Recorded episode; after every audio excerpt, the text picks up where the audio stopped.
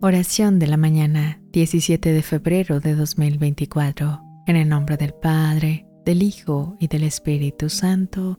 Amén.